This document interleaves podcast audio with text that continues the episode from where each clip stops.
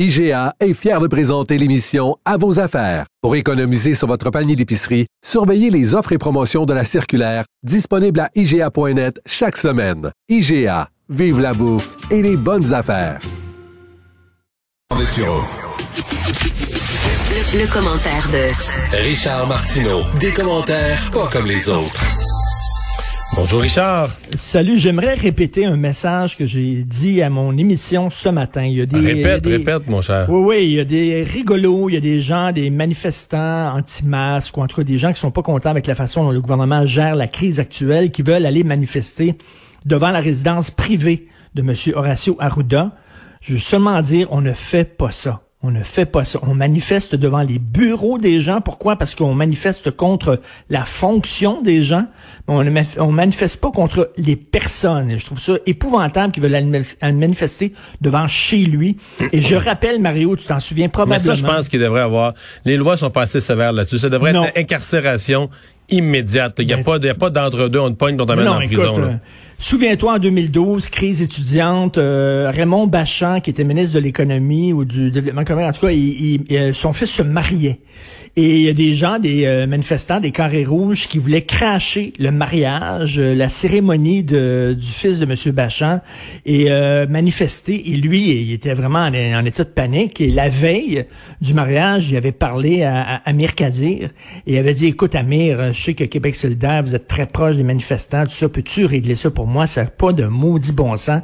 Mon fils se marie demain, ça n'a pas d'allure. Peux-tu faire ça dans la paix?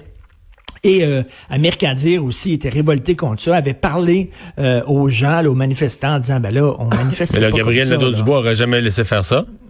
Jamais, jamais. Ah, il aurait dit, ben, moi, je- c'est pas moi, vraiment, c'est pas moi. Je peux pas gérer tout le monde et toutes les troupes, là.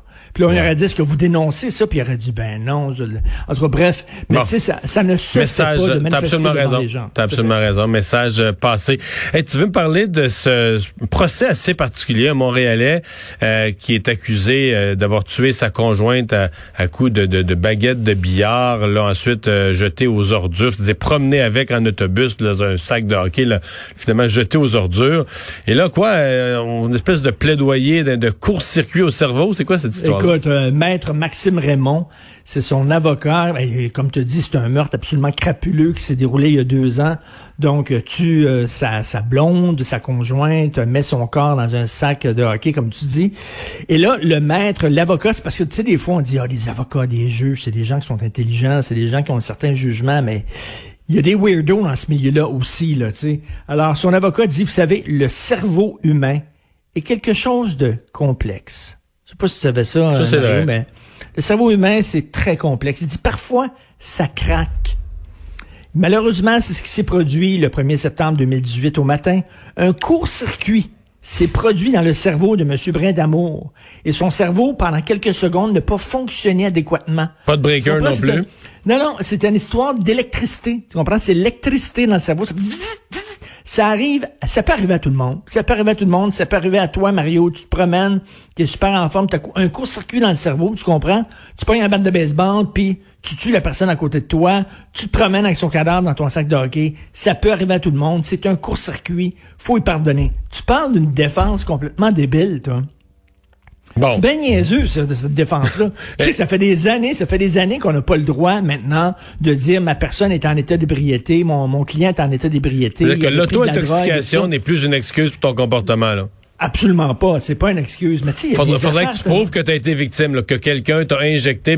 Mais si tu t'es saoulé toi-même ou si tu as, consommé des substances, donc tu t'es intoxiqué, là, je veux dire, ça ça vient pas justifier ce que tu as fait une fois chaud comme, euh, Ben comme, crime ou comme meurtre. Et là, et, et là, de dire c'est un court-circuit, mais écoute, là, à la limite, il y a personne qui serait condamné pour meurtre, Mario, parce que tuer quelqu'un est déjà pas normal. Tuer quelqu'un, c'est un acte de folie, quelque part. Donc, il y aurait rien que les tueurs à gages qui seraient pas ramassés en prison. Puis toutes les autres, euh, c'est un court-circuit. Richard, tu poses la question euh, sur la nomination d'Yann Lafrenière, le nouveau ministre des Affaires autochtones. Est-ce qu'on peut le- le- lui laisser un peu d'air avant de le juger? Il a demandé, entre autres, d'être jugé un peu sur ses, sur ses actions alors qu'il vient Ben, d'entrer en poste, mais que déjà certains disent que c'est c'est pas l'homme de la situation. Peut-on juger l'arbre à ses fruits? C'est euh, Francine Pelletier aujourd'hui dans Le Devoir qui écrit en disant c'est épouvantable qu'on a nommé un policier ministre des Affaires autochtones. Le message Est-ce que que, je t'écoute plus, là? Pardon? Je t'écoute plus, là. pas? Non, c'est pas ça. C'est que tu viens de dire que tu lis Francine- Pelletier. Je lis tout. Ah, lis tout. ça t'honore. Parce que moi, j'ignorais, j'ignorais ce qu'elle avait écrit ce matin, là.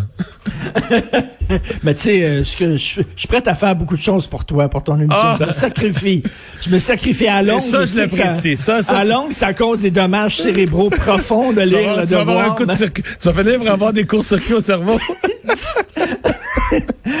Alors, elle Oui, dit ça n'a pas de bon sens. Le message qu'on envoie de nommer un policier là, avec toutes les relations tendues entre la police et les autochtones, et on se souvient qu'il y a des policiers qui avaient été accusés d'avoir agressé sexuellement. Tu te souviens de ce reportage-là dans l'enquête qui avait agressé sexuellement des femmes autochtones et tout ça?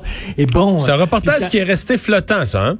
Oui, oui, complètement. C'est- Ça a fait on- capoter tout le monde, puis il n'y a jamais eu de, de condamnation, de preuve. Il y a bien des policiers qui sont furieux de ce reportage-là. Ben, pas qu'ils disent, pas qu'ils disent que c'est jamais arrivé, là, ou que ça n'a pas pu arriver une ou quelques fois, mais il y, avait une espèce de généralisation, puis euh, peut dire que c'est pas tous les policiers qui sont de, de, de bonne humeur, et d'ailleurs, aucun cas n'a jamais été prouvé. Là. Ben, exactement. Comme on dit, ça finit en eau de boudin. Là, vraiment, là, ça, ça fait pout pout pout ce reportage-là, mais ça a fait énormément jaser et c'était pas très mais, bon mais mettons, moi, pour ce que, ce j'accepte, ce que j'accepte pas là, les gens qui nous disent, faut pas généraliser, faut pas, euh, faut pas faire d'amalgame. Mais en fond, Continuellement. Les autres en font. Tous les policiers, euh, tous les policiers, c'est du mauvais monde. Toi, on règle ça, un métier, là. Si à 18 ans, tu choisis, tu t'inscris à l'école de police, t'es un mauvais être humain. non, non, t'es un gang haut, t'es un Rambo, tu veux tirer du gun. C'est ça que tu veux faire, là. T'as t'as pas beaucoup d'intelligence, euh, exact. Mais non, mais c'est des préjugés Parce que Puis c'est en plus, préjugé. Liane Lafrenière, là, Liane Lafrenière était même pas sur le terrain. C'était pas un policier de terrain, c'était quelqu'un qui était aux communications. il s'est aux impliqué dans l'aide internationale, d'insultes Totalement. populaires, dans toutes sortes d'affaires. Comment tu peux le catégoriser que les policiers, eux autres, c'est ça. C'est ça, les policiers? Ben oui, c'est un C'est gars qui est calme, c'est un gars qui est capable de compromis, qui est capable d'écoute. Je trouve que c'est une excellente personne et peut-on juger l'arme à ses fruits? Mais elle, elle a fait une chronique au complet pour dire ça n'a pas de bon sens le message qu'on envoie de nommer un policier là. Il aurait fallu nommer quoi? C'est-à-dire qu'elle a fait, travailleur elle a fait social? euh, 500 mots sur un préjugé. 500 mots sans, sur sans, un con- préjugé. sans contenu. Sans aucun, il y a aucun, a mais là, tu- je l'ai pas lu, je le lirai pas non plus, mais il y a aucun, ce que tu me dis, c'est qu'il n'y a pas de propos. C'est parce qu'il est Non, ben, elle parle même pas de Yann Lafrenière, là. elle parle de, de toutes les autres, là, de, tout- toutes sortes de d'histoires qui impliquaient des policiers, puis des, des, des, euh, des difficultés, des tensions entre les policiers, puis euh, bon, les, les, les réserves et les populations autochtones et tout ça. Puis là, boum, Lafrenière policier, donc Lafrenière pas bonne personne. Je, ne comprends pas cette affaire-là. Et comme tu dis, mais tu il y a des gens qui ont le droit d'avoir des préjugés. Les gens de droite n'ont pas le droit d'avoir des préjugés, mais les gens de gauche ont le droit de faire des amalgames, ont le droit de faire des préjugés. euh, tous les nationalistes sont racistes, intolérants. Tous ceux qui tripent sur euh, l'identité sont nécessairement fermés à l'autre, etc. Ça, ça arrête pas. Là. Hier, là, c'était quoi? Hier ou avant-hier, c'est un éditorial de Brian Myers qui mettait tous les nationalistes identitaires dans le même paquet. C'est des gens qui étaient racistes, qui étaient intolérants, qui étaient fermés. C'est un préjugé, ça. Euh, Bon, enfin. Mais donc, euh, ouais, c'est. Hey, t'es-tu, un- t'es-tu un manuel, toi? Pas en tout, mais je- j'ai lu un livre, écoute, là, qui est David Goddard, ok, c'est un essayiste britannique, c'est ma chronique de demain d'ailleurs dans le journal de Montréal, qui écrit un livre qui s'appelle La tête, la main et le cœur.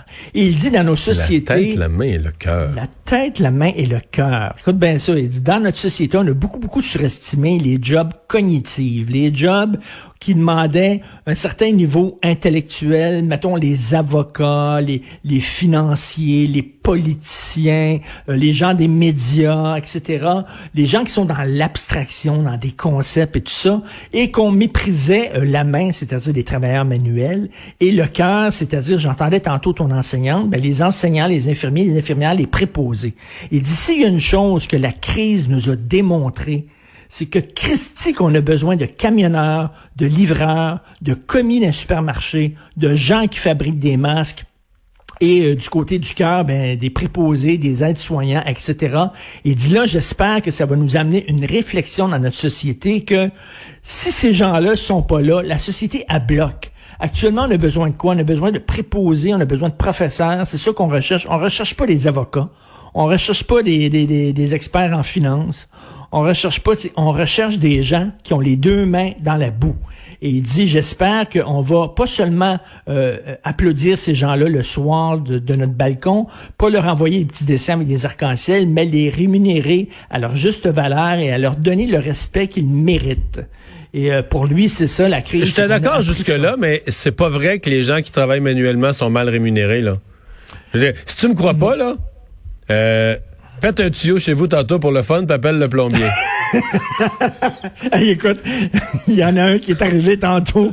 Il y en a un qui est venu chez nous cet après-midi, un plombier, OK, parce qu'on avait un problème. Et euh, quand, quand il nous a montré la facture, on a fait Mais qu'on parle de salaire à 25 ans de quelqu'un qui est en or et lettres, puis un plombier aussi, ou quelqu'un, un maçon, là? ouais, un maçon, quelqu'un qui étudie en histoire de l'art, d'après moi. À Marionnette, le département de Marionnette de l'Université euh, du Québec à Montréal, il gagne peut-être moins d'argent. Mais bref, c'est un, un, texte qui fait beaucoup jaser ces temps-ci. Il y avait eu un gros texte dans le Figaro là-dessus, la tête, la main et le cœur. Ben, on retient ça comme leçon du jour. Et merci, Richard. merci, salut. Salut.